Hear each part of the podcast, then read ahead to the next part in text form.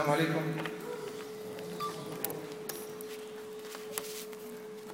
بسم الله الرحمن الرحيم. إن الحمد لله إن الحمد لله نحمده ونستعينه ونستغفره ونعوذ بالله من شرور أنفسنا ومن سيئات أعمالنا. من يهده الله فلا مضل له وما يضلل فلا هادي له. أشهد أن لا إله إلا الله وحده لا شريك له وأشهد أن محمدا عبده ورسوله صلى الله عليه وعلى آله وصحبه وسلم. يا أيها الذين آمنوا اتقوا الله حق تقاته ولا تموتن إلا وأنتم مسلمون. أما بعد فإن أصدق الحديث كتاب الله سبحانه وتعالى وخير الهدي هدي محمد صلى الله عليه وسلم وشر الأمور محدثاتها وكل محدثة بدعة وكل بدعة ضلالة وكل ضلالة في النار. أجرني الله وإياكم من النار آمين يا رب العالمين رب اشرح لي صدري ويسر لي أمري واحلل عقدة من لساني يفقه قولي أما بعد Estimados, distinguidos y queridos hermanos y hermanas, Assalamu alaikum wa rahmatullahi wa barakatuh. La presentación, bi'idnillah, será corta por el tiempo. Eh, nos encontramos, inshallah, reunidos, no en la casa de Allah, pero sí, inshallah, en el círculo para recordar a Allah subhanahu wa ta'ala, sus bellos nombres, atributos, la figura del profeta Muhammad alayhi salatu wassalam.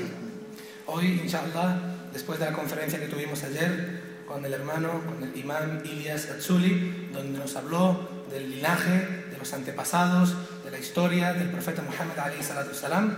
Tenemos una conferencia, inshallah, llena de beneficios. Nos acompaña nuestro querido hermano Isham Abdul Salam Muhammadi. Y tan solo decir que es hermano de Melilla, actualmente está estudiando en la Universidad Islámica de Medina, está beneficiándose de los grandes sabios del Islam, bi'idnillah, le agradecemos que esté con nosotros para compartir algo de lo que se ha beneficiado en la tierra, en la ciudad de los sueños, en la ciudad de Medina. La conferencia de hoy, inshallah, se titula Y sé de aquellos que recuerdan Allah subhanahu wa ta'ala. Le cedo la palabra al hermano Isham Abdul Salam,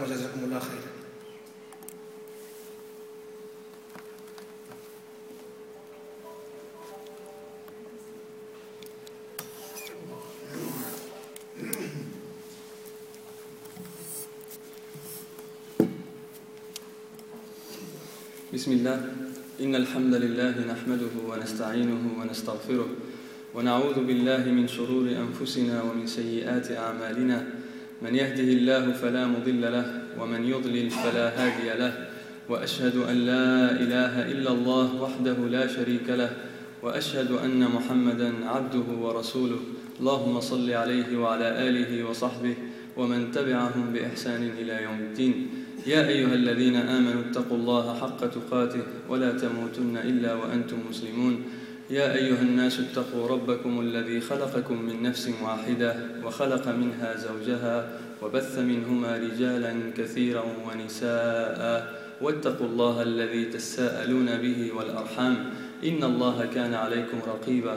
يا أيها الذين آمنوا اتقوا الله وقولوا قولا سديدا يصلح لكم أعمالكم ويغفر لكم ذنوبكم ومن يطع الله ورسوله فقد فاز فوزا عظيما أما بعد فإن أصدق الحديث كتاب الله وخير الهدي هدي محمد صلى الله عليه وسلم وشر الأمور محدثاتها وكل محدثة بدعة وكل بدعة ضلالة وكل ضلالة في النار En el nombre de Allah, el clemente, el misericordioso, alabado sea Allah, alabado sea Allah, aquel cuyo recuerdo es tranquilidad para los corazones, el creador de los primeros y de los últimos, el, clemente, el misericordioso.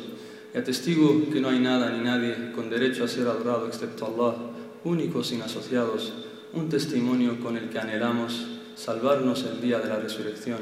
Y atestigo que Mohammed es su siervo y mensajero, el mejor de los profetas, el elegido para transmitir el mejor de los mensajes, que la paz y las bendiciones de Allah sean con él, con su familia y compañeros, aquellos que dijeron, somos una nación que obtuvo la gloria gracias al Islam, y el día que queramos obtenerla lejos del Islam, seremos humillados por Allah.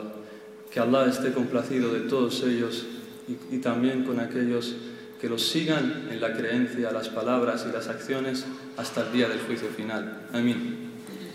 En primer lugar, alabo a Allah que me ha permitido reunirme una vez más aquí con todos ustedes para así adorarle. Y del mismo modo le pido que me facilite las buenas palabras y las bellas expresiones, porque ciertamente Él es poderoso sobre todas las cosas. Amén. Y sé de aquellos que recuerdan a Allah.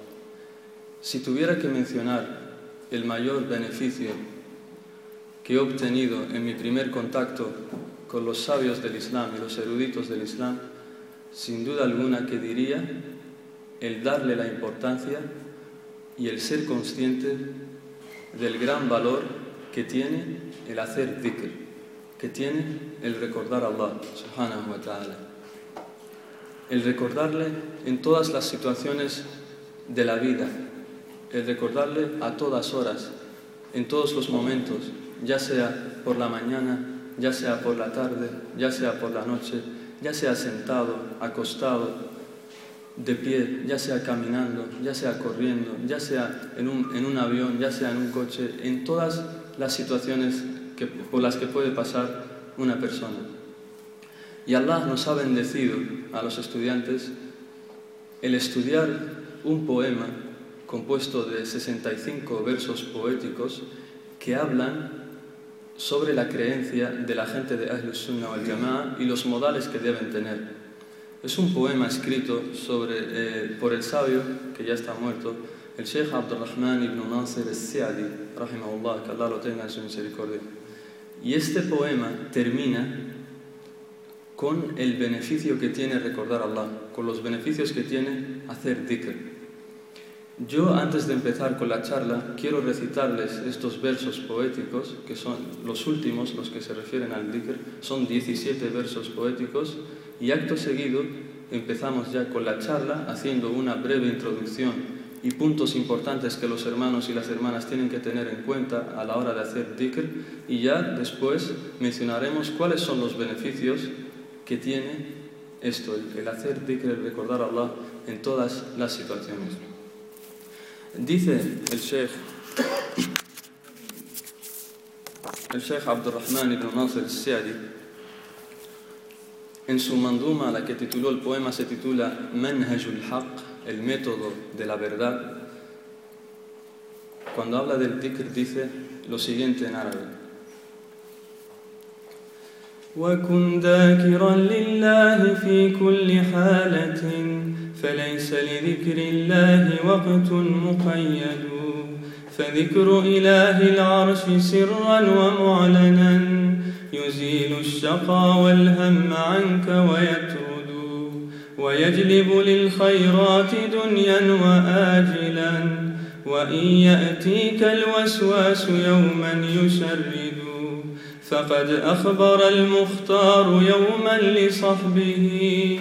بأن كثير الذكر في السبق مفرد ووصى معاذا يستعين إلهه. على ذكره والشكر بالحسن يعبد وأوصى لشخص قد أتى لنصيحة وقد كان في حمل الشرائع يجهد.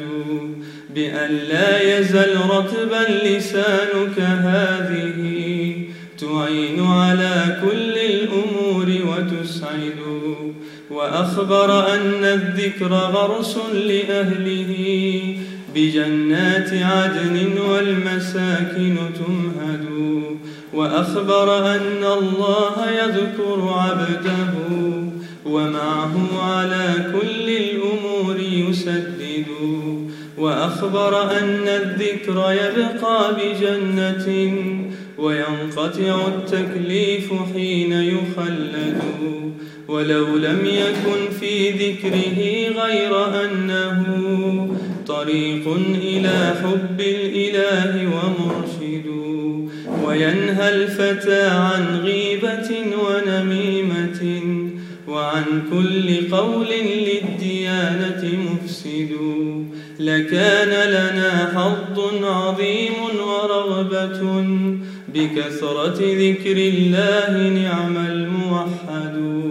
لكننا من ولكننا من جهلنا قل ذكرنا كما قل منا للإله التعبد. وسل ربك التوفيق والفوز دائما. فما خاب عبد للمهيمن يقصد وصلي إلهي مع سلام ورحمة على خير من قد كان للخلق يرشد وآل وأصحاب ومن كان تابعا صلاة وتسليما يدوم ويخلد Estos son los versos poéticos en árabe del Sheikh Abdurrahman ibn Nasir al-Siadi. Y ahora sí nos metemos de, de lleno en esta clase de hoy, que le pido a Allah que la haga bendita para todos aquellos que la escuchen, inshallah. ¿Qué es el dhikr? Nuestros sabios describen, tal como menciona el Imam Nawawi en su libro Al-Adhkar, nos dice que toda persona que cumpla con un acto de adoración está recordando a Allah. Toda persona que cumple con un acto de adoración está siendo un dhakir, una persona que está teniendo presente a Allah en todas las situaciones en las que está llevando a cabo ese determinado acto de adoración. El dhikr se, se clasifica en dos tipos. Puede ser de dos formas. Uno con la lengua y otro con el corazón. El mejor dhikr es el que va acompañado de las dos de la lengua y el corazón, porque tiene más efecto en la persona en sí misma y le purifica más de todas las cosas malas que les, puede, que les pueden pasar en la vida. Y nosotros hoy buscamos estas dos cosas, buscamos la excelencia. Todos los adkar que mencionaremos aquí, o todos los beneficios de los que hablaremos, nos estamos refiriendo siempre a los dos. Cualquier dhikr, cualquier hadith que venga del profeta sallallahu alaihi wasallam en el que nos inste a recordar a Allah, una vez que tú lo dices con la lengua, al mismo tiempo tienes que pensar y tener presente cuál es el significado de qué estás diciendo. Porque de nada sirve que tú digas, repitas o la ilaha illallah wahdahu la sharika la lahu al-mulk wa lahu al-hamd wa ala kulli shay'in qadir, y tú no sabes qué estás diciendo. Porque es como alguien que se pone a hablar en otro idioma, pero no entiende, esas palabras no tienen ningún efecto en su corazón. Por eso el que realmente se beneficia, dice Ibn al-Qayyim en su libro, la persona, el dhikr tiene más efecto en la persona cuando ésta entiende el significado de lo que está diciendo. El dhikr tiene más efecto en las personas cuando estos entienden el significado de lo que están diciendo. Y hay un, hay un punto muy importante que pocos difusores del Islam o muchos profesores que nos rodean cuando nos hablan de charlas del Islam, muchos se olvidan de mencionar. Y por culpa de esto, muchísimos hermanos y hermanas caen en el error. Esto es, y esta es una faida, una lección muy importante y un beneficio muy importante que todos los hermanos tienen que tener en cuenta, y es que cuando nosotros rezamos o leemos el Corán o hacemos dhikr, es necesario, es condición principal el mover los labios y la lengua. Si una persona, por ejemplo, se levanta a rezar,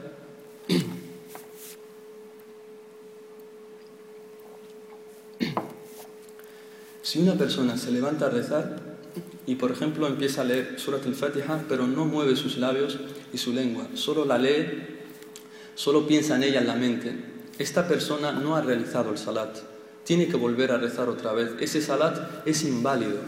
¿Cuántas personas, sobre todo las oraciones que se dicen en voz baja, dícese Dohr, dícese Asr, ellos al rezar solo piensan en la Fatiha o en la Sura, o cuando hacen ruku o lo demás. Estas personas no han hecho el salat, tienen que volver a hacer el salat, porque los sabios, y en este tema hay diferencias de opinión, hay tres escuelas de, jurisprudencia islámica, la Shafi'i y la Hanafi y la Hanbali. Estas tres dicen que además de mover los labios y la lengua, te tienes que escuchar. Además de mover los labios y la lengua, te tienes que escuchar. Y la Maliki, la escuela Maliki, la, que se sigue aquí en, en Marruecos, y muchas personas de aquí de Melilla, dice que no, basta con mover los labios y la lengua. Y esta opinión es la correcta, la del imam Malik, la de la escuela Maliki. Por tanto, ninguno de ellos ha dicho que se puede rezar con solo, con meramente pensando en la sura. Y, esto aplica no solo al salat, también a una persona cuando le, coge el Corán para leerlo. Si tú quieres tener la recompensa de que cada letra que tú recites tengas una hasana, se te apunta una hora buena, tienes mínimo que mover tus labios. No basta con solo mirar con los ojos. Si miras, sí, es un acto de adoración, pero para conseguir la, recompensa es necesario mover los labios. Se puede presentar la siguiente pregunta un hermano o una hermana puede decirnos, bueno hermano, yo he estado varios años de mi vida rezando y yo no sabía esto, que había que mover los labios y la lengua. ¿Qué pasa entonces? Nuestros sabios dicen que todo aquel que haya rezado basado en la ignorancia, no pasa nada. Allah es misericordioso. Pero en el momento en el que una persona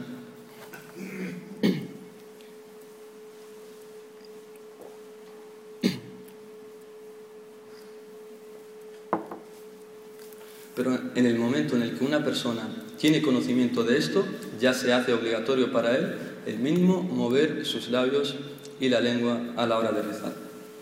O leer cualquier dhikr o cualquier aleya del Corán. También es importante recalcar en esta charla que muchas veces a través de los correos de internet o en libritos pequeños de muy dudosa autenticidad se, escriben o se mencionan adkar que supuestamente que si tú las dices tal número de veces tienes tal tal recompensa o te pasará tantas cosas y demás. Estas cosas el musulmán debe estar alerta sobre ellas y no hacer caso a simples correos de internet que no tienen la fuente, que no mencionan quién reporta ese dicho o, esa recompensa tan grande. Porque Muchas personas se dedican a esparcir la mentira, a esparcir la mentira entre, los creyentes. A veces son hipócritas quienes inventan hadices o supuestamente adkar para así desviar a los creyentes. Por eso mi consejo para todos ustedes es que siempre que os llegue un correo o se os dé, se os entregue un librito pequeño supuestamente para hacer dhikr, aseguraos de que tenga la fuente, de que diga que lo reporta, por ejemplo, Bukhari, Muslim, Abu Daud, Nasai que lo diga simplemente un hombre que lo escribió no nos vale de nada.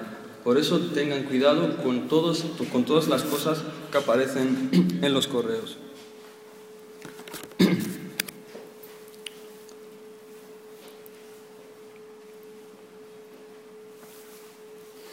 Por eso lo importante, el método correcto a la hora de cuando leemos un dicro nos llegan o nos hablan de hacer una determinada acción, el método correcto es devolverlo al Corán y la Sunna. Es preguntar a nuestros sabios qué dice el Islam, qué dice el Islam acerca de ello. Y por mencionar un hadith, uno que está en Al-Bukhari, que lo reporta Bukhari de Abu Huraira, nos dice que el profeta sallallahu alaihi wasallam lo había puesto a cargo del zakat de Ramadán, el zakat al-fitr él cuidaba a Abu Huraira el zakat el fitr para después, cuando llegue el tiempo para entregarlo, ya lo encontraban todo preparado y demás. Y nos cuenta Abu Huraira que un día agarró a un hombre robando de ese, alimento preparado para zakat el fitr. Lo agarró y le dijo Abu Huraira, te voy a llevar donde el mensajero de Allah para que sepa lo que estás haciendo, que estás robando. Entonces el hombre se disculpó y le dijo, yo tengo familia, soy, soy muy pobre, te pido por favor que me perdones esta vez y ya nunca más volveré a robar. Y lo dejó Abu Huraira. Le mencionó, después Abu Huraira se encontró con el profeta y le mencionó lo sucedido. Y le dijo el profeta te ha mentido, mañana volverá otra vez a robar. Entonces al día siguiente Abu Huraira se queda vigilando también esos bienes y alimentos preparados para el zakat y entra otra vez ese hombre para robar el mismo de ayer y lo agarra de nuevo Abu y le dice te voy a llevar donde el mensajero de Allah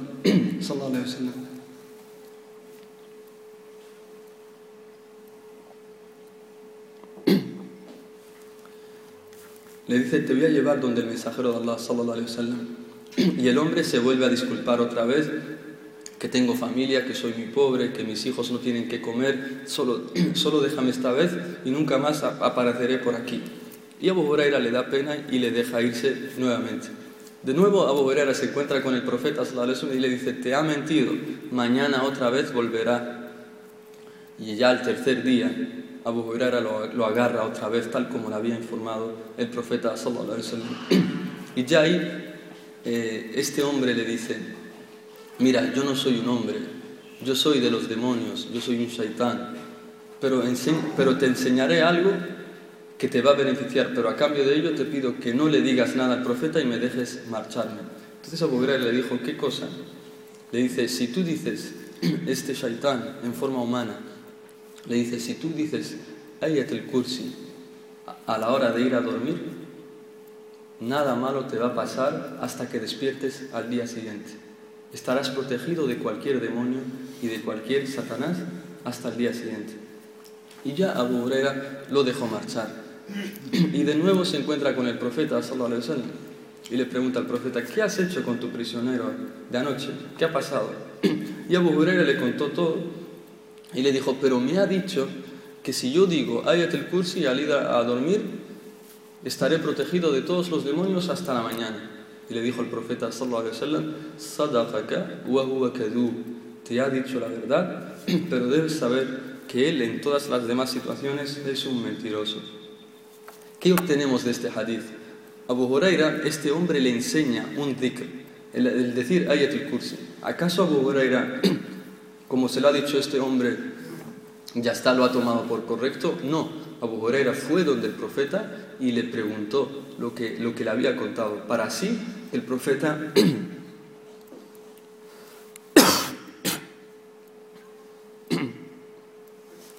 disculpen, para que así el profeta sallallahu le corroborara si era cierto o no. Y el profeta después le dio su visto bueno y entonces ya Abu empezó a decir Ayat kursi cada noche que se iba a dormir. Y con respecto a Ayat kursi decir que es una ley yani, grandiosa. De hecho, tal como se reporta en un hadith auténtico, es la mejor aleya del Corán. La mejor sura es Surat al-Fatiha, pero la mejor aleya, aleya del Corán es Ayat kursi y en la sunna, y este es el primer beneficio, en la sunna es recomendable decir Ayat kursi ocho veces durante el día. En la sunna es recomendable decir Ayat kursi ocho veces durante el día. Una vez después de cada salat obligatorio. Una vez después de cada salat obligatorio. Esto hacen cinco. La sexta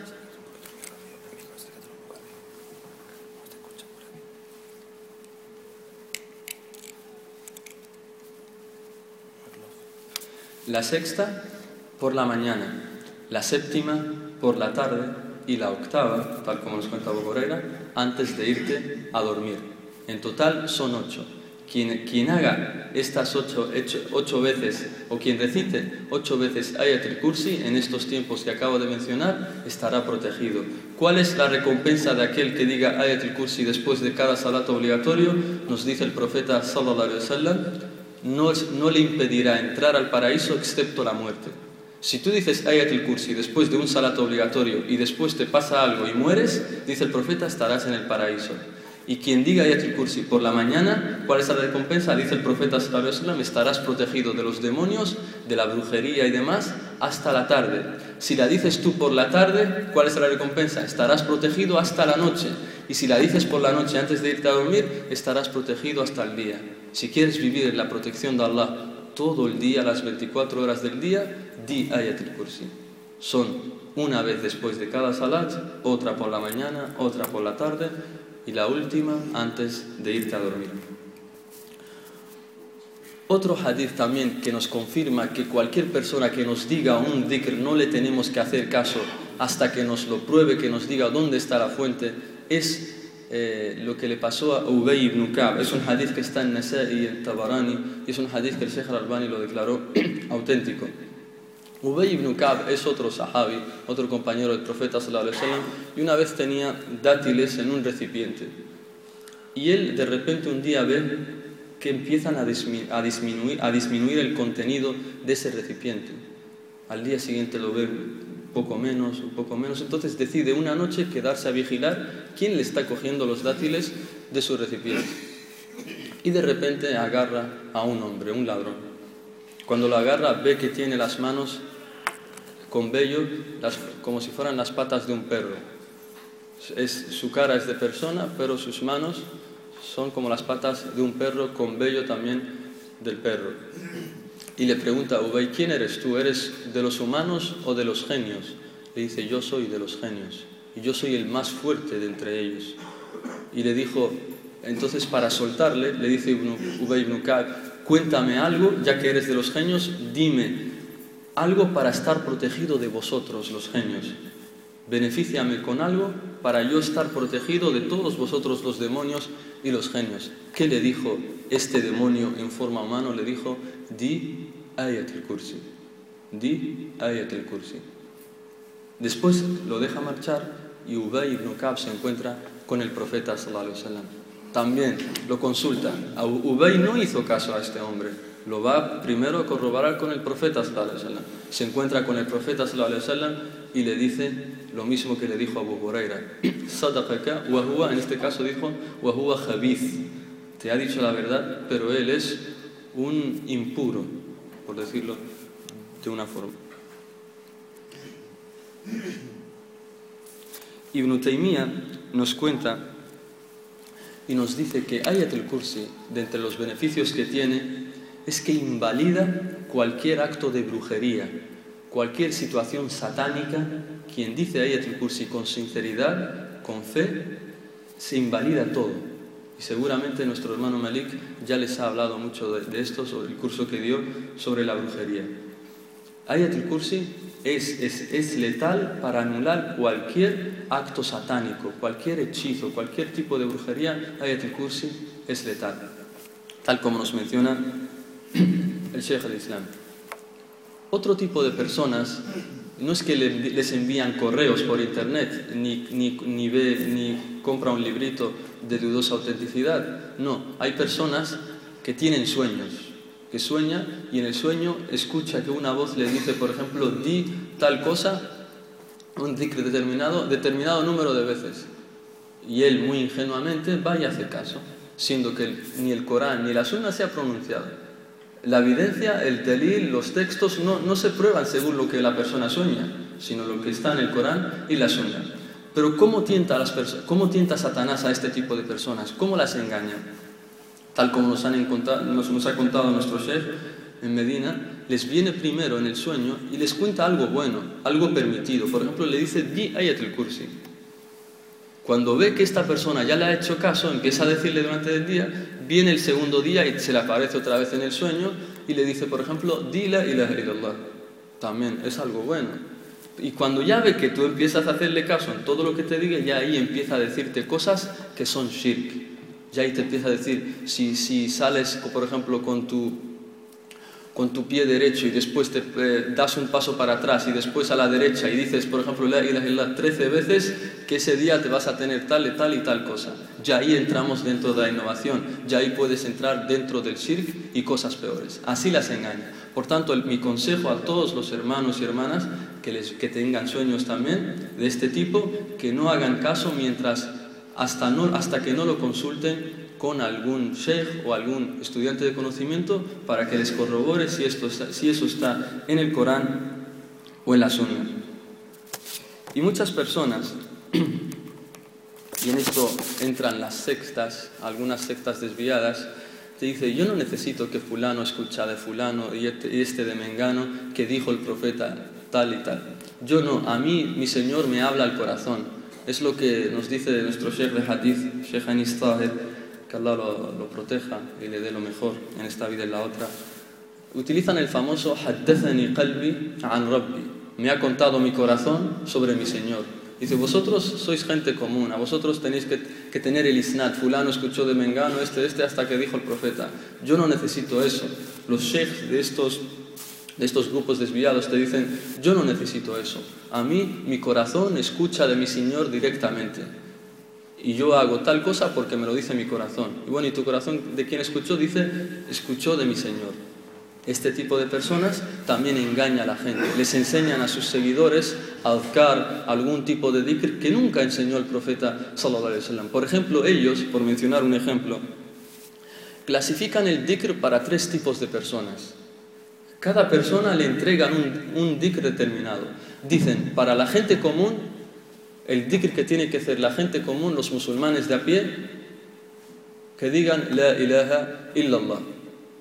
La gente especial de la sociedad, es decir, que son como más, que tienen más imán según ellos, tiene que decir Allah, Allah, Allah. Está repitiendo eso. La gente de a pie, musulmanes comunes, los que tienen la fe baja, que digan La ilaha illallah. Los especiales, los que tienen un poco más de fe y demás, según ellos, que digan Allah, Allah, Allah. Y después están los especiales de los, de los especiales, que son supuestamente ellos, los líderes de estos grupos, de estas sectas, que las podemos encontrar en Marruecos, en España, en la península y en algunas zonas de Latinoamérica. Dicen, pero los especiales, hassatul hassa, como dicen ellos, los especiales de los especiales, solo tienen que decir hu, hu, hu, hu. Así. Nos cuenta alguien que estuvo en, este, en esta secta, nos cuenta nuestro chef, nos dice que solían irse a un jardín con una valla y se ponían todos como de rodillas y empezaban todos al unísono, hu, hu, hu. Y nos dice, si estuvieras detrás de la valla pensarías que habría de todo menos seres humanos en ese jardín. Y el profeta sallallahu alaihi wasallam, ¿qué dijo? Ellos hacen hu, supuestamente ese es el mejor dhikr el profeta que nos dijo en el hadith auténtico, dijo el mejor dua es el dua del día de Arafah.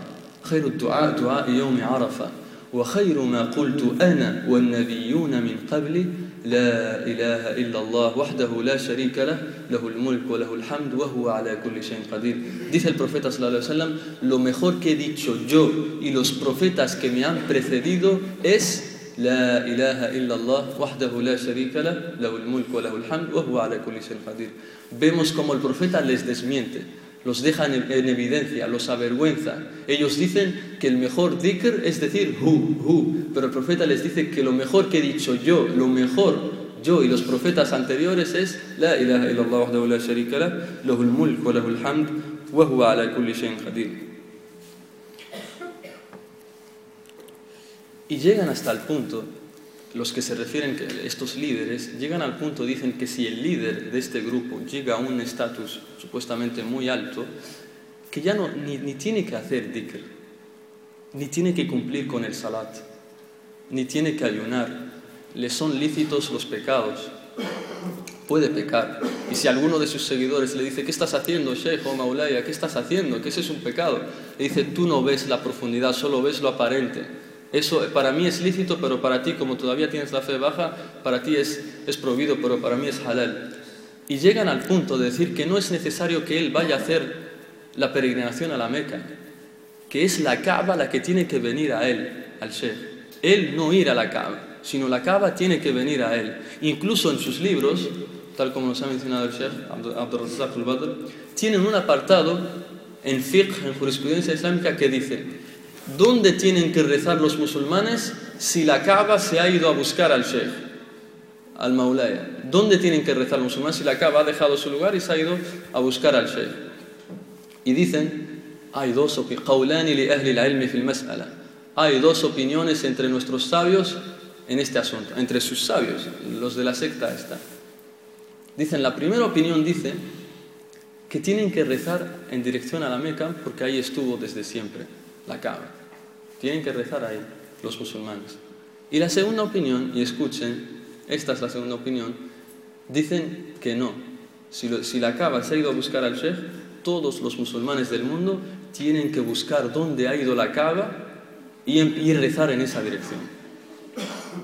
Provoca risa, pero así es el desvío, así los tienen engañados. Cuando alguien está en el desvío y en la ignorancia, hace cosas así. Por eso Omar ibn Khattab, radiallahu anhu, recordando su época en la ignorancia, en la jahilía, se reía a veces. Y cuando le preguntaban por qué te reías, decía porque nosotros en la época de la construíamos, construíamos nuestros ídolos a base de dátiles y los adorábamos. Pero cuando llegaban momentos de hambruna, que teníamos mucha hambre, empezábamos a comer el ídolo. Fíjense, se comían al propio Dios entre ellos. Estábamos ahora mismo alertando sobre hacer caso a Adkar, a Dhikr, que el profeta nunca enseñó a los inventados. Pero también hay otro punto importante que es que no podemos cambiar las palabras que el profeta enseña en un determinado dhikr. Si el profeta nos enseña un determinado dhikr de una forma, nosotros tenemos que decirlo en esa misma forma, sin agregar ni omitir nada, ni cambiar nada. ¿Cuál es la prueba? Una vez el profeta sallallahu alaihi le dice, este, este hadith está en Bukhari, una vez el profeta sallallahu alaihi le dice a, su compañero al Bara ibn Azib, un compañero del profeta sallallahu alaihi le dice, cuando te vayas a dormir, cuando te vayas a, cuando te vayas a dormir, haz el vudú como haces para el salat Haces, el vudú como lo haces cuando vas al salat y te acuestas, te duermes sobre tu costado derecho. Y, tiene, y di, y tienes que decir, Allahumma aslamtu wajhi ilayk, wa fawwaltu amri ilayk, wa, wa alja'tu dhahri ilayk, rahbatan ilayk, la malja'a wa la manja illa ilayk. اللهم آمنت بكتابك الذي أنزلت وبنبيك الذي أرسلت le enseñó este dua para decirlo cuando se va a dormir, al. Entonces el empezó a repetir este dua delante del profeta para ver si lo había memorizado. Entonces lo dijo todo, todo, todo igual, pero cuando llegó a la parte, la última frase que dice, y en tu profeta que has enviado, al-Bara dijo. Dijo, y en tu profeta que has enviado. El profeta le enseñó que diga y en tu profeta, pero él dijo y en tu mensajero. Cambió la palabra profeta por la palabra mensajero. Y el profeta le dijo, no, así no, tienes que decir y en tu mensajero, eh, y en tu profeta, perdón, De aquí obtienen los sabios, Ibn Hajar, en su libro Fath al-Bari, que es el libro que explica los hadiths de Sahih al-Bukhari, nos dice, de este hadith extraemos que los adkar se tienen que decir tal como los enseñó el profeta. No vale cambiar la palabra. Aunque tú creas que es correcto, si es lo mismo, profeta, mensajero es lo mismo. Pero el profeta le dijo, no, si yo te dije di profeta, tú di profeta. ¿Por qué? Dice Ibn Hajar, porque cada palabra es revelación de Allah. Y si Allah dijo eso, es porque hay algo que realmente beneficia si solo dices esa palabra. Si cambias por otra palabra, ya pierdes ese beneficio. Por eso tenemos que aferrarnos a tal como enseñó el profeta sallallahu alaihi wasallam los adkar.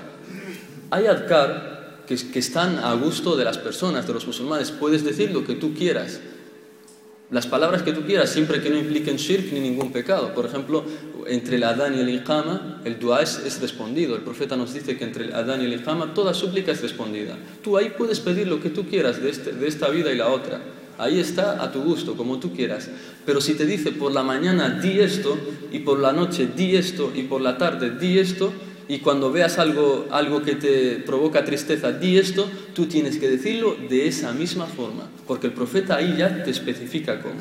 Pero en, las situaciones donde el profeta no dice nada, ahí tú dilo como tú quieras. Pero lo que nos enseña tenemos que ser tal como el profeta nos enseñó, aferrarnos a sus palabras porque son todas revelación. Y las palabras, la sunna, es revelación, a diferencia de lo que están propagando algunos musulmanes, que yo denomino descafeinados, que dicen que la sunna no es, que no es revelación de Allah, que el profeta hablaba según lo que él creía conveniente, que solo tenemos que seguir el Corán, que los hadices, eso a quien, quien quiera se lo sigue y quien no, no. Y por, este, por esta causa es que hay un gran libro en, Internet que se ha escrito sobre esto para refutar todas estas acusaciones que hacen estas personas, por desgracia musulmanes entre nosotros, que se titula La Sunna auténtica es revelación de Allah y está protegida. La Sunna auténtica es revelación de Allah está, y está protegida. Este libro lo podéis encontrar en la página Islam House.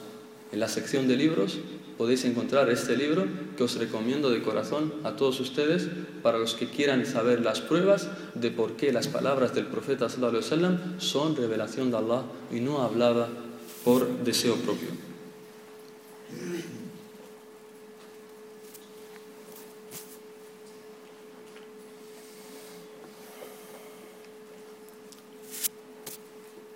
Ahora llegamos, alhamdulillah, con suficiente tiempo, al ecuador de esta charla. Hemos mencionado los puntos necesarios e importantes que tenemos que tener en cuenta a la hora de hacer. Hemos dicho esa faida, esa, ese beneficio importante que es necesario mover la lengua y los labios. Es necesario mover la lengua y los labios. ¿Cuál es el primer beneficio que nos menciona el Sheikh en estos poemas que les recité hace unos momentos? Nos dice que tenemos que recitar a Dios, eh, perdón, tenemos que recordar a Dios en toda situación, en toda. El dhikr eh, de lo, de lo maravillosa, de las cosas tan bonitas que tiene, es que tú puedes recordar a Allah cuando tú quieras, cuando te dé la gana. El salat, por ejemplo, salat dhuhr tiene un tiempo determinado, el salat al-asr otro tiempo determinado. Ramadán, tú, tienes que hacerlo solo en ese mes de Ramadán, no puedes hacer Ramadán en otro mes. Si quieres hacer el Hajj, tienes que hacerlo en un tiempo determinado. Si te pasa ese tiempo, ya tu Hajj no es válido. Pero el dhikr es válido en cualquier situación, en cualquier situación. Es válido con udú, es válido sin udú, es válido acostado, es válido de pie, es válido sentado, es válido corriendo, es válido, es válido caminando, es válido en cualquier situación el dhikr. Este es el primer beneficio, la primera cosa que tiene el dhikr. El segundo es que el, el, el, segundo beneficio que menciona el Sheikh es que nos aleja todas las preocupaciones y todas las tristezas. Toda persona que esté triste, preocupada por algo, si se quiere curar, si quiere, si quiere estar contento, alejar esa tristeza, tiene que hacer dhikr. ¿Por qué? Porque nos cuenta el profeta sallallahu alaihi wasallam en un hadith que está, su, su, base está en el Bukhari, pero lo reportan otros también, es el famoso hadith de Abu Umama, que una vez el profeta wasallam encuentra a un sahabi sentado en la mezquita en un tiempo que no era tiempo del salat. El profeta entra a la mezquita y encuentra a Abu Umama sentado en un tiempo que no es el tiempo del salat. Y le dice el profeta wasallam, "Ya Aba Umama, ma ajlasaka fi al-masjid fi waqtin laysa bi waqti salat." Oh Abu Umama, ¿Qué te ha sentado en la mezquita? ¿Qué te tiene aquí en la mezquita? En un tiempo que no es tiempo del salat. Y Abu Umama dice, muchos problemas, muchas preocupaciones y muchas deudas, oh mensajero de Allah. Problemas, preocupaciones y deudas. Abro paréntesis, fíjense, está preocupado este sahabi, no se fue a buscar a los brujos ni a hacer otras cosas, se fue a la mezquita, se fue a la mezquita. El profeta sallallahu le dijo, oh Abu Umama, ¿quieres que te diga unas palabras que si las dices, Allah alejará todas tus preocupaciones y saldará todas tus deudas? Le dijo, sí, ¿cuáles son esas palabras, oh mensajero de Allah sallallahu? Y le dijo el profeta, di, Allahumma inni a'udhu bika min al-hammi wal-hazan, wa a'udhu bika min al-ajzi wal-kasal, wa a'udhu bika min al-jubni wal-bukhl, si dices esto, Allah alejará todas esas preocupaciones y, todas, y te saldará esas deudas. Nos cuenta Abu Umama, nos dice al cabo de unos días, Allah alejó todas, todas las preocupaciones y todas las deudas. Todos estos dhikr que digo, estas súplicas que digo, las podéis encontrar en dos libros que están en español. Dos libros muy buenos donde todos los, los mencionan la fuente. El primero es Al-Kalimu Tayyib que es el del Sheikh Islam Taymiyyah, que en español lo han titulado Bellas súplicas o Bellas palabras. Este es el primero. Y para el quien no lo tenga físicamente, está también en Islam House. Está traducido, está en Islam House en la sección de libros. Y el segundo es la fortaleza del musulmán, Hisnul Muslim, o el fortalecimiento del musulmán. Todo está, también está en internet, en Islam House, lo podéis encontrar ambos libros. Todo lo que estoy diciendo está ahí para quien quiera volver a ellas, leerlas, memorizarlas y demás para que así lo beneficien. Nos cuenta también, para así alejar las preocupaciones, otro hadith de Abdullah ibn Mas'ud. Nos dice que el que escuchó al profeta sallallahu alaihi decir, todo aquel que diga las siguientes palabras, Allah le alejará todas las preocupaciones. Todas, todas, todas. Y dice el profeta, y toda, toda musulmán que escuche estas palabras las tiene que memorizar. El profeta lo dice en el hadith. Así que ustedes, nada más llegar a casa, el profeta les encomienda memorizarse lo que voy a decir a continuación, que sirve para alejar todas las preocupaciones y tristezas que tienen las personas. Dice el profeta todo aquel que diga, Allahumma inni abduk, ibn abdik, ibn amatik, nasiyati biyadik, ماض في حكمك عدل في قضاؤك أسألك بكل اسم هو لك سميت به نفسك أو أنزلته في كتابك أو علمته أحدا من خلقك أو استأثرت به في علم الغيب عندك أن تجعل القرآن ربيع قلبي ونور صدري وجلاء حزني وذهاب همي. Sin que aleje todas las preocupaciones y tristezas que tenga. Es muy largo, pero merece la pena leerlo y memorizarlo. Algo cortito para los que les cuesta memorizar. Dice Anas ibn Malik, el profeta sallallahu alaihi wasallam, cada vez que le preocupaba un asunto, decía, Ya Hayyu Ya Qayyum, birahmatika astaghith. Muy corto. Todos lo podemos memorizar. Dice Anas ibn Malik, siempre que el profeta le preocupaba algo y estaba triste por algo, repetía, Ya Hayyu Ya Qayyum, birahmatika astaghith. Ya Ya.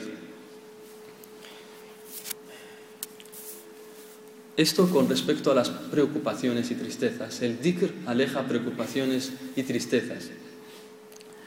Segundo beneficio que nos menciona el Sheikh en estos bellos versos poéticos que, les recité.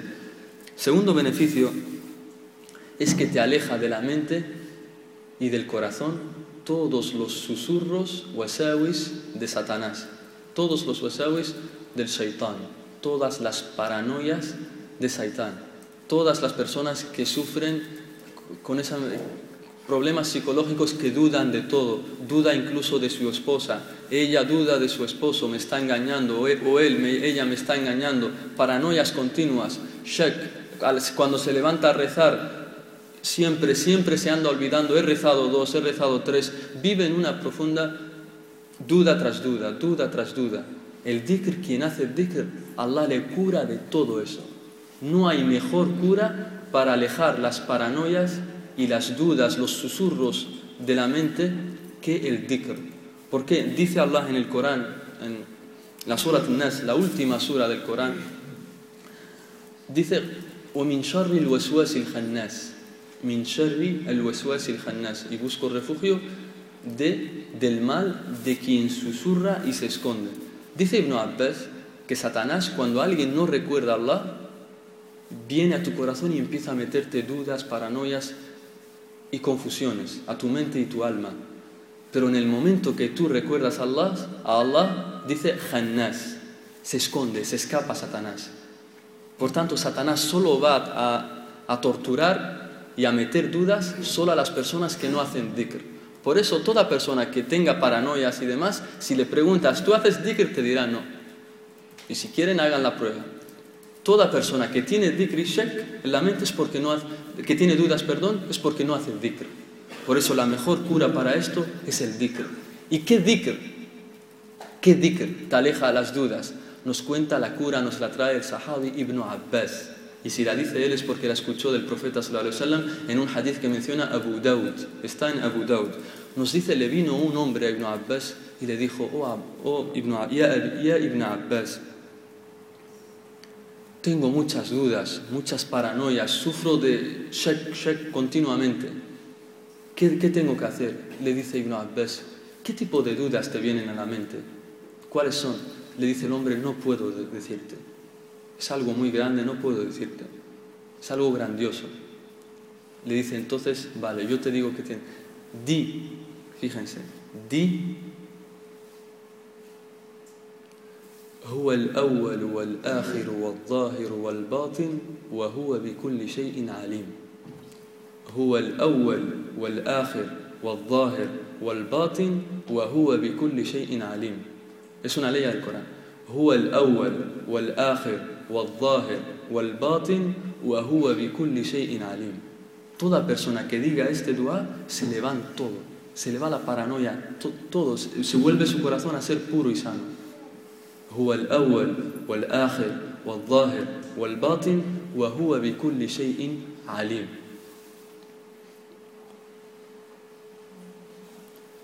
Otra prueba de que el dhikr te aleja también estos susurros y wasawis de Satanás que te vienen a la mente. Nos cuenta el profeta sallallahu alaihi wasallam en un hadith que está en Ahmed y en Tirmidhi, es auténtico también.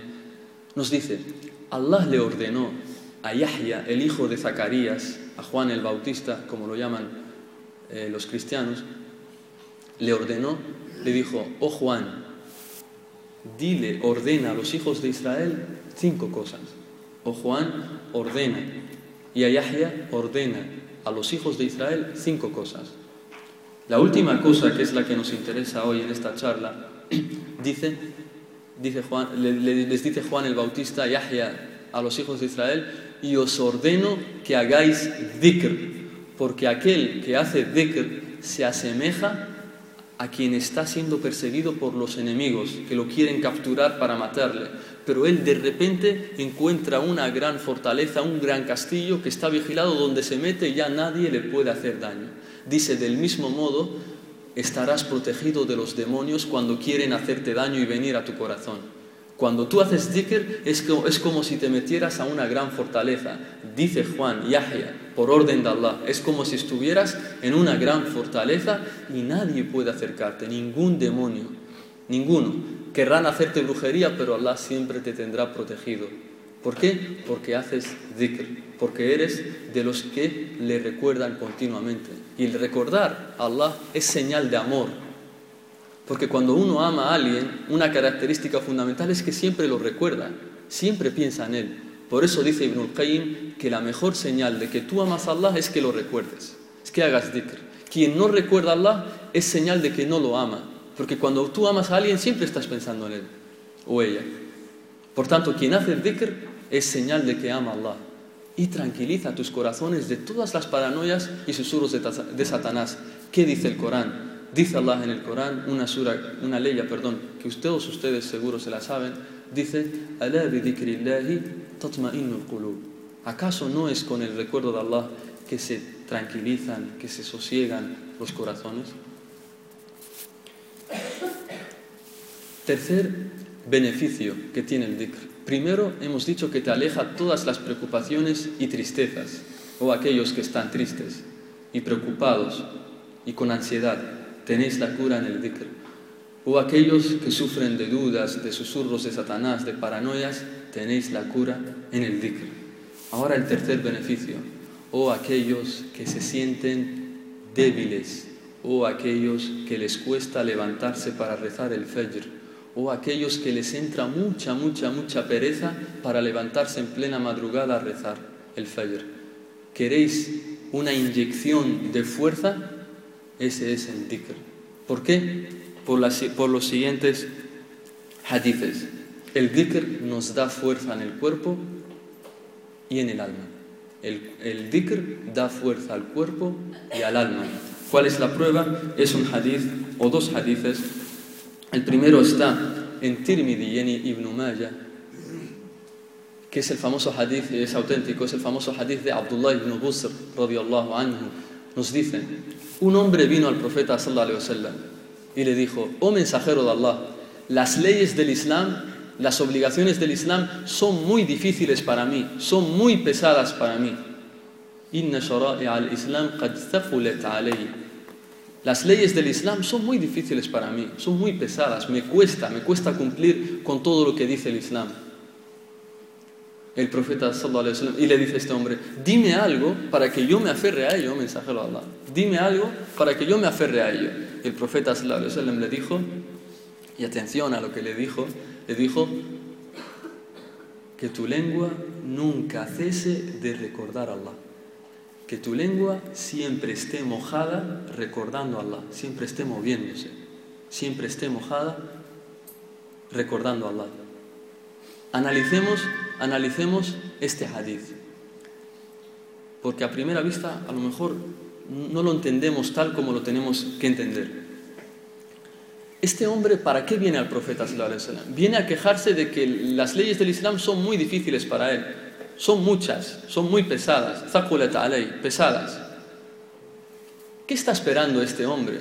¿Acaso pensáis, este sahabi, que buscaba que el profeta le dijera, bueno, como te es muy difícil para ti, en vez de rezar cinco veces al día, tú rezas solo tres veces? Como te es difícil, tú solo ayunas tres días de Ramadán y jalas, y ya está. Eh, como te es difícil, pues tú, no, tú si, si, tienes mucho dinero para el zakat y te llamas mucho el dinero, no pasa, no amas, no, no des el zakat. Es difícil. No, un sahabi nunca puede venir con esta intención. Entonces, ¿qué buscaba este sahabi? ¿Por qué se queja al, al profeta de que son muy pesadas para él las leyes del Islam? Dicen nuestros sabios, nuestros eruditos, porque quería que le dijera algo, un método un antídoto, por decirlo entre comillas, una medicina que le diera fuerzas para que, todas esas cosas que veía difíciles se, se vuelvan fáciles, se vuelvan suaves, para que tenga mucha fuerza. Y el profeta que le dijo, que tu lengua nunca cese de recordar a Allah. Por tanto, recordar a Allah te da fuerza, y hagan la prueba y verán cómo va levantarse para, para rezar el Fajr va a ser lo más fácil para ustedes. Hagan, empiecen a hacer alcar, los alcar de la mañana, los alcar de la tarde, los alcar antes de ir a dormir y veréis que cuando llegue la hora para rezar el Fajr sois los primeros en levantaros. ¿Por qué? Porque tendréis la fuerza del dhikr. Otra prueba más de que el dhikr da fuerzas para el cuerpo y para el alma. Otra prueba más. Sí, hay otra prueba más. Y es el famoso hadith de Fátima, la hija del profeta sallallahu alaihi wasallam. Nos cuenta que Fátima se fue a quejar al profeta sallallahu alaihi. Le decía, oh mensajero de Allah, las tareas de la casa del hogar son muchas para mí. Contrátame un sirviente que me ayude a limpiar la casa y demás. Yo no puedo sola ella casada con, con su esposo Ali, radiallahu anhu ajma'in. Le dijo, contrátame un sirviente. Las tareas del hogar son muchas para mí, me cuesta mucho, son muy difíciles, para que me ayude y demás. El profeta sallallahu ¿qué le dijo? Le dijo, ya Fátima, ¿acaso no quieres que te diga algo que si tú lo dices es mejor que el sirviente? ¿Acaso no quieres que te diga algo que si tú lo dices es mejor que el sirviente? Y dijo, ¿qué cosa, oh mensajero de Allah? Y esto es para todos los que se dedican a las tareas del hogar, es una gran medicina y cura para que así estéis fuertes, estéis haciendo tareas del hogar y no sentiréis ningún cansancio, ninguna debilidad con el permiso de Allah. Le dice el profeta cuando te vayas a dormir, oh Fátima, antes de dormirte, di Subhanallah 33 veces. Alhamdulillah 33 veces y Allahu Akbar 34 veces. Repito, Subhanallah 33 veces, Alhamdulillah 33 veces y Allahu Akbar 34 veces. Una vez más, Subhanallah 33 veces, Alhamdulillah 33 veces y Allahu Akbar 34 veces. Nos dice su esposo Ali, desde que nos enseñó esto el profeta sallallahu alaihi wasallam, yo nunca, nunca, nunca dejé de hacerlo. Siempre que me iba a dormir lo hacía. Incluso la noche de Siffin. Siffin es una gran batalla que ocurrió en la historia del Islam. Toda la gente en una batalla en la guerra, todos están preocupados, el enemigo te va a matar. Pero incluso él, Ali, esa noche dijo esto.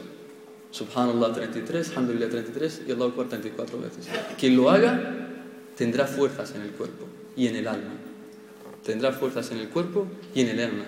Incluso un hermano de la facultad de Corán me contó que incluso el Sheikh al-Islam Ibn Taymiyyah dice que incluso aquellos esposos, aquellos esposos que sufren de impotencia sexual, incluso el dhikr les da fuerzas. Incluso el dhikr les da fuerzas para ese acto. Le pedimos a Allah que cure a todos nuestros hermanos y hermanas.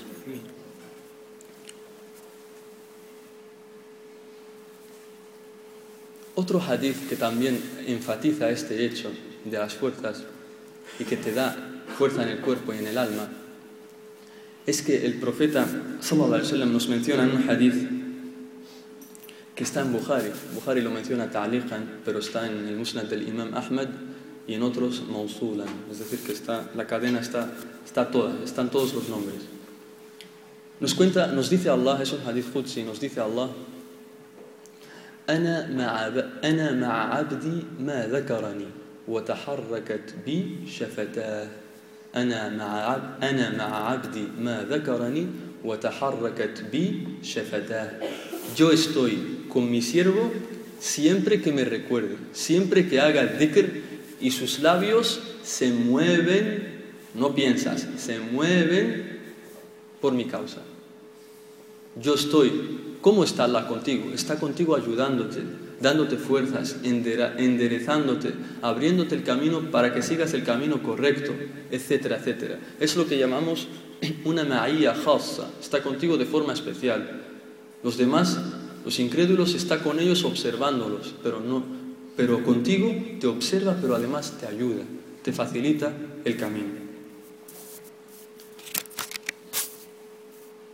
Cuarto beneficio que tiene hacer dhikr. Hemos dicho, te aleja las preocupaciones, te aleja los susurros, las paranoias, te da fuerzas. El cuarto es que te hace de los adelantados, de los que estarán muy cerca de Allah. Dice Ibn al-Qayyim en su libro Al-Wabil al-Sayyib min al-Kalim al-Tayyib, dice, fi sibaq. La gente que obra para la otra vida está en una competición. Todos nosotros estamos en una competición, competición de obras buenas. ¿Quién hace más obras buenas entre nosotros? Dice Ibn al-Qayyim, los que están en primera posición, posición perdón, los adelantados son los que hacen dhikr. ¿Cuál es el dalil? Ibn Qayyim dice el profeta sallallahu alaihi wasallam en un hadith que está en Muslim, hadith relatado por Abu Huraira, que Allah esté complacido con él, dice el profeta sallallahu alaihi wasallam, سبق المفردون قالوا وما المفردون يا رسول الله قال الذاكرون الله كثيرا والذاكرات En español nos cuenta Abu Huraira que el profeta sallallahu alaihi wasallam dijo, se han adelantado los muferridun. la gente preguntó, ¿y quiénes son los muferridun, no mensajero de Allah? Dijo, aquellos que recuerdan mucho a Allah, aquellos y aquellas que recuerdan mucho a Allah. Por tanto, el dhikr no vale recordarlo solo una vez al día, lo dices por sales de la puerta de tu casa Bismillah, ala Allah, la y ya está. Y no vuelves a hacer dhikr hasta el día siguiente. Hay que recordarlo mucho, porque Allah siempre que nos habla del dhikr en el Corán, utiliza la palabra mucho. No basta con recordarlo poco. Por ejemplo, dice Allah en el Corán, Ya ayyuhalladhina amanu dhkurullaha dhikran kathiran. Dice también en otra ley del Corán, en Surat al-Ahzab, los aliados, وَالذَّاكِرِينَ اللَّهَ كَثِيرًا وَالذَّاكِرَاتِ Dice también en otra ley que están, cuando habla de la gente que está en el Hajj, en la peregrinación, فإذا قضيتم مناسككم فاذكروا الله كذكركم آباءكم أو أشد ذكرا entonces siempre que Allah habla del dhikr, dice que hay que recordarlo mucho, no basta con recordarlo poco. Por eso, al principio os mencioné Ayat al-Kursi, que se tiene que decir ocho veces durante el día y ya dije en qué momento es cada una. Con esto aprendemos que, que si, por ejemplo, dos hermanos se levantan a rezar o una mezquita entera está rezando, ¿quiénes son los que están más cerca de Allah? ¿Quiénes son los que tienen más recompensa? Es el mismo salat. Están realizando, por ejemplo, el salat todos. ¿Quién es el que está más cerca de Allah? ¿Quién es el que tiene más recompensa? Están realizando el mismo salat. Dice Ibn al-Qayyim, quien más recuerde a Allah quien más recuerde a Allah. Uno cuando hace ruku' dice Subhana Rabbi al-Azim. Lo obligatorio una vez, la sunna tres veces. Tú haces ruku' y dices Subhana Rabbi tres veces, pero a lo mejor el, el, hermano que está contigo a tu lado, además de esas tres veces, dice otro dua que enseñó el profeta sallallahu alaihi que se dice en el, en el ¿Cuál es? El profeta dijo Subbuhun Quddusun Rabbul Malaikati Ruh. Vale, reza otro también contigo y él también dice pero hay un tercero también a vuestra derecha que además de eso dice por tanto el, el primero se lleva poca recompensa el segundo un poco más que el primero y el tercero es el que ya está adelantado. Por tanto cuanto más dhikr digas en el salat en cualquier acto de adoración Tú estás en primera posición. Tú tienes más ayur, más recompensa ante Allah. Siguiente beneficio. Nosotros, nuestro anhelo es entrar al paraíso y que Allah esté complacido de nosotros. Pero el, profeta sallallahu cuando hizo el viaje nocturno, el Isra el se encontró con el profeta Abraham y el profeta Abraham le dijo, saluda a tu nación de mi parte, dales el salam y diles que el paraíso es una tierra pura, que el paraíso es una tierra pura y está llana, no hay plantaciones, y que si quieren tener plantaciones en el paraíso, palmeras, jardines y demás, que digan, subhanallah, alhamdulillah, la ilaha illallah, wallahu akbar. Subhanallah, Alhamdulillah, la ilaha illallah, wallahu akbar. Quien diga esto tiene plantaciones en el paraíso. Otro, otro que nos enseña el profeta sallallahu alaihi wasallam. Quien diga, Qul Allahu ahad, la sura entera, surat al-Ikhlas, Qul Allahu ahad, diez veces durante el día, Allah le construye un palacio en el paraíso. Quien diga Qul Allahu ahad diez veces al día, Allah le construye un palacio en el paraíso. Todos estos son hadices auténticos, reportados en la Sunna. No son escogidos de libros débiles ni nada por el estilo. Son hechos reportados y auténticos. Otro de los beneficios de hacer dhikr, y este es el más bello para mí, el mejor que yo considero, otro hermano mejor puede considerar otro, pero para mí es el mejor, es que todos los actos de adoración que hacemos en esta vida se terminan una vez que mueras. En el paraíso no hay que peregrinar, ni hay que ayunar, ni hay que dar el zakat, ni hay que rezar. El paraíso es para disfrutar. Todos los demás actos de adoración se terminan una vez que llegue fin, al fin esta vida. Pero hay un acto, de adoración que incluso estará en el paraíso, que también lo haremos en el paraíso, y ese es el dhikr. El dhikr estará con nosotros incluso en el paraíso, eternamente. Pero no lo sentiremos algo pesado ni algo difícil, lo sentiremos algo dulce en el paraíso. ¿Cuál es la prueba? Dice Allah en el Corán, lo primero que dirá la gente cuando entre el paraíso, ¿qué será? الحمد لله الذي هدانا لهذا وما كنا لنهتدي لولا أن هدانا الله Esto es dhikr. Y otros adkar también que dirán la gente del paraíso.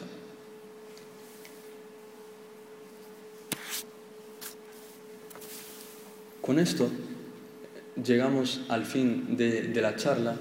He, he, querido resumir lo máximo para así tener tiempo para ir a rezar. Pero sin antes todo esto, antes quiero decirles todo esto que acabo de mencionar, el objetivo o el sueño que perseguimos todos los musulmanes es que nosotros, los jóvenes, el sueño que nos dicen nuestros sabios y nuestros eruditos del Islam es que seamos un ejemplo para toda nuestra sociedad. La gente aquí de Melilla, los jóvenes de Melilla, Queremos que a partir de ahora sean jóvenes conocidos por hacer dhikr, por hacer dhikr en toda situación. Y cuando están de viaje en el aeropuerto, en cualquier otra ciudad, que hagan dhikr. Queremos ser el ejemplo para el resto de ciudades de la península y, por qué no, para el resto de musulmanes de habla hispana del resto del mundo. Por tanto, ese es el sueño, esa es nuestra súplica que queremos con esta charla. Le pedimos a Allah que nos haga de aquellos que lo recuerdan siempre y en toda situación. Y no encuentro mejor forma de terminar esta charla como recordar y repetir esos versos poéticos con los que inicié esta charla. Y digo, Bismillahirrahmanirrahim. وكن ذاكرا لله في كل حالة فليس لذكر الله وقت مقيد فذكر إله العرش سرا ومعلنا يزيل الشقى والهم عنك ويترد ويجلب للخيرات دنيا وآجلا وإن يأتيك الوسواس يوما يشرد. فقد أخبر المختار يوما لصحبه بأن كثير الذكر في السبق مفرد ووصى معاذا يستعين إلهه. على ذكره والشكر بالحسن يعبد وأوصى لشخص قد أتى لنصيحة وقد كان في حمل الشرائع يجهد. بأن لا يزل رتبا لسانك هذه تعين على كل الأمور وتسعد. وأخبر أن الذكر غرس لأهله. بجنات عدن والمساكن تمهد. وأخبر أن الله يذكر عبده. ومعه على كل الأمور يسدد. وأخبر أن الذكر غر وأخبر أن الذكر يبقى بجنة وينقطع التكليف حين يخلد. ولو لم يكن في ذكره غير أنه طريق إلى حب الإله ومرشد. وينهى الفتى عن غيبة ونميمة. وعن كل قول للديانة مفسد. لكان لنا حظ عظيم ورغبة بكثرة ذكر الله نعم الموحد. لكننا من جهلنا قل ذكرنا كما قل منا للإله التعبد. وسل ربك التوفيق والفوز دائما. فما خاب عبد للمهيمن يقصد وصلي إله مع سلام ورحمة على خير من قد كان للخلق يرشد وآل وأصحاب ومن كان تابعا صلاة وتسليما يدوم ويخلد سبحانك اللهم وبحمدك أشهد أن لا إله إلا أنت أستغفرك وأتوب إليك اللهم صل على محمد وعلى آله وصحبه أجمعين antes de irnos. Eh, en nombre de la Comisión Islámica y de su presidente.